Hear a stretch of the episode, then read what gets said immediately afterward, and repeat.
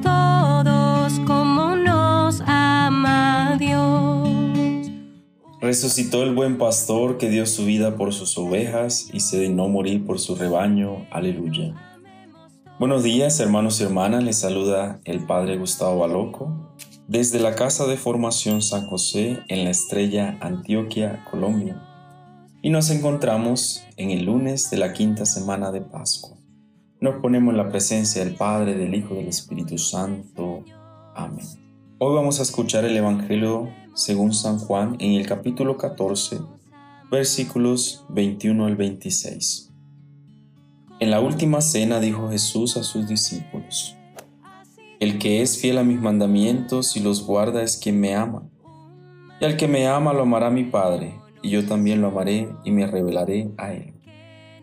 El otro Judas, distinto del Iscariote, le preguntó, Señor, ¿y qué ha pasado para que quieras revelarte a nosotros y no a todo el mundo?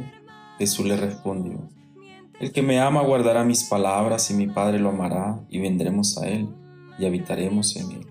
El que no me ama no guarda mis palabras, pero las palabras que me escuchan no son mías, sino del Padre que me envió.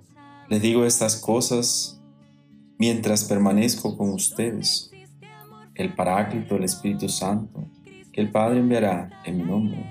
Será quien se lo enseñe todo, recordándole, recordándoles todo cuanto les he dicho.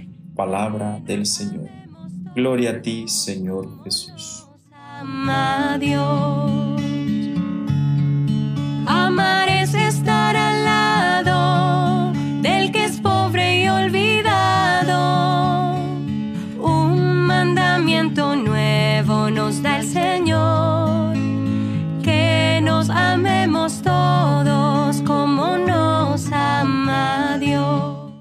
El que me ama guardará mis palabras y mi Padre lo amará, y vendremos a él y habitaremos en él.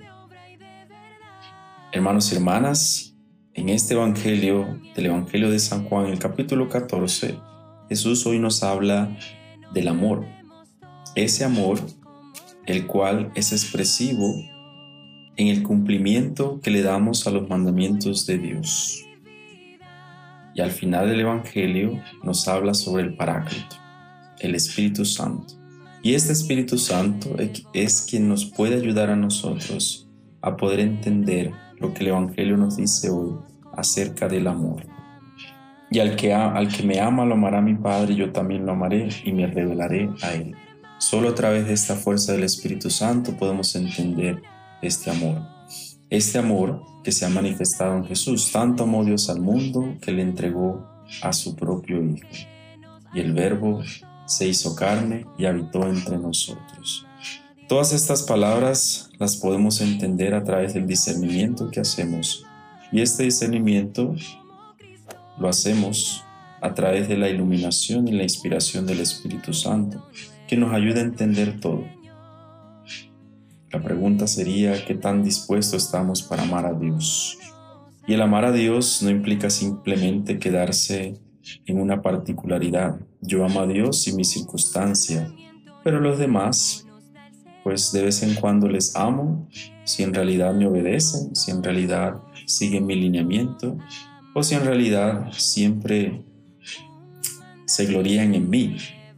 Por eso hay que tener esta fuerza del Espíritu Santo para poder pasar esas barreras humanas y no quedarnos simplemente con un amor parcial, de una relación simplemente entre Dios y yo, pero el odio, el rencor, la rabia, todos esos sentimientos y muchas veces esas cosas no nos permiten pasar las fronteras humanas y poder entender el amor de Dios, que no se queda simplemente en la expresión de amar, y no se queda simplemente en decir yo amo a Dios en todo, en todo momento, en toda circunstancia, pero debemos entender que también debemos amarlo en los demás. Que este Espíritu Santo nos guíe y nos ilumine siempre para poder entender lo que Jesús hoy nos dice. El que me ama guardará mis palabras, y mi Padre lo amará, y vendremos a Él y habitaremos en Él. Amén. Que la bendición de Dios nos acompañe siempre, el Padre, el Hijo y el Espíritu Santo. Amén. Buen comienzo de semana para cada uno de ustedes, iluminados y guiados siempre por esta fuerza del Espíritu Santo. Amén. La iglesia, un mandamiento nuevo